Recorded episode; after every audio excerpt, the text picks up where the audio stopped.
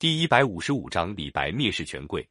唐玄宗六十一岁那年，宠爱上了年轻的杨贵妃。据说杨贵妃是个少见的美人，而且生得聪明伶俐，懂得音乐。唐玄宗把他的两个哥哥都封了官，三个姐姐都封为夫人。杨贵妃有个远堂兄弟杨昭，在蜀中穷得过不了日子，听到他堂妹封了贵妃，就带点礼物到长安找杨贵妃。杨贵妃在玄宗面前说了几句好话。杨国忠就当上了一名禁卫军参军，唐玄宗早把政事交给了李林甫。有了杨贵妃以后，他更是经常留在宫里寻欢作乐，连每天例行的早朝也懒得出来了。杨贵妃想要什么，他就总想方设法给她办到。杨贵妃爱吃新鲜的荔枝，荔枝是南方出产的果品，长安在西北，哪来的荔枝？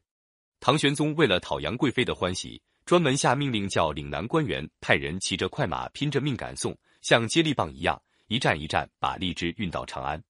荔枝到杨贵妃手里的时候，还又红又香，味道没变哩。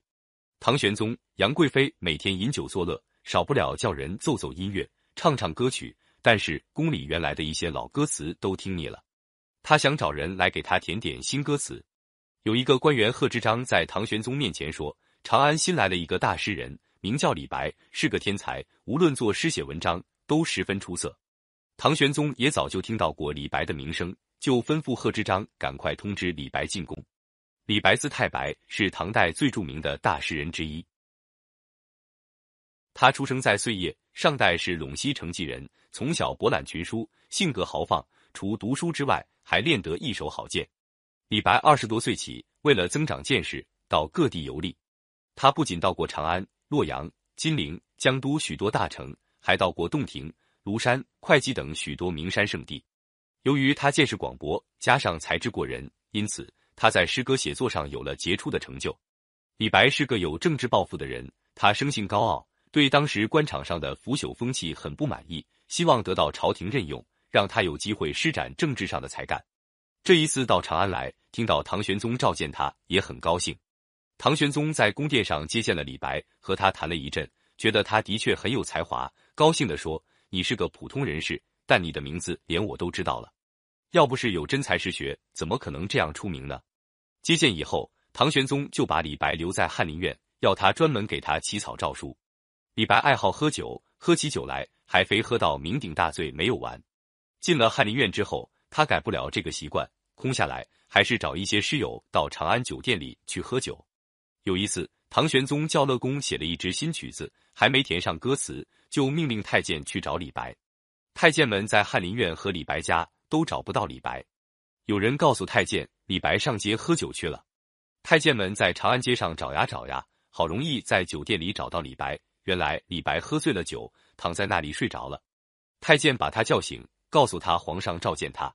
李白揉揉眼睛，站起了身，问是怎么回事。太监们来不及跟他细说，七手八脚把李白拉进轿子，抬到宫里。李白进了内宫，抬头一看是唐玄宗，想行朝拜礼，身子却不听使唤。太监们见他醉得厉害，就有人拿了一盆凉水洒在李白脸上，李白才渐渐醒过来。唐玄宗爱他的才，也不责怪他，只叫他马上把歌词写出来。太监们忙着在他面前的几案上放好笔砚绢帛。李白席地坐了下来。忽然觉得脚上还穿着靴子，很不舒服。他一眼看见身边有个年老的宦官，就伸长了腿，朝着那宦官说：“请您帮我把靴子脱下来。”那个老宦官原来是唐玄宗宠信的宦官头子高力士，他平时仗着皇帝的事，在官员前作威作福，现在一个小小的翰林官居然命令他脱靴，简直气昏了。但是唐玄宗在旁边等着李白写歌词，如果得罪了李白，让唐玄宗扫了兴，也担当不起。他忍住气，装出满不在乎的样子，笑嘻嘻地说：“哎，真是喝醉了酒，拿他没办法。”说着就跪着给李白脱了靴子。李白脱了靴子，连正眼也不看高力士，拿起笔来龙飞凤舞的写起来。没有多少时间，就写好了三首叫做《清平调》的歌词，交给唐玄宗。唐玄宗反复吟了几遍，觉得文词秀丽，节奏铿锵，却是好诗，马上叫乐工演唱起来。唐玄宗十分赞赏李白，但是那个给李白脱过靴子的高力士却记恨在心。有一次，高力士陪伴杨贵妃在御花园里赏玩景色，杨贵妃很高兴地唱起李白的诗来。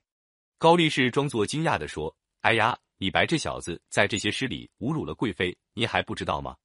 杨贵妃奇怪地问：“怎么回事？”高力士就添枝加叶地造了一些谣言，说李白写的诗里有一句话，把杨贵妃比作汉朝一个行为放荡的皇后赵飞燕，是有心讽刺她。杨贵妃听信了高力士的话，真的生了气。后来在唐玄宗面前一再讲李白怎么怎么不好，唐玄宗渐渐对李白也看不惯了。李白终于看出，在唐玄宗周围都是一些像李林甫、高力士那样的趋炎附势的小人，他留在唐玄宗身边，不过帮他解闷散心，要想政治上有所作为是不可能的。到了第二年春天，就上了一道奏章，请求辞官还家。唐玄宗顺水推舟批准了他的要求，为了表示他爱才，还赐给李白一笔钱，送他回家。李白离开长安以后，重新过着诗人自由自在的生活，有的时候隐居读书，有的时候周游各地。在这些日子里，他写下了许多讴歌祖国壮丽山河的诗篇。有一次，他从白帝城出发，乘船经过长江三峡，到江陵去。一路上，他极景生情，写下了一首诗：“朝辞白帝彩云间，千里江陵一日还。两岸猿声啼不住，轻舟已过万重山。”李白的许多诗篇表现了他豪放的气概。丰富的想象和热烈的感情，成为我国文学史上的不朽名作。正当李白热情的讴歌祖国山河的时候，由于唐王朝的腐败，中原地区遭受了一场浩劫。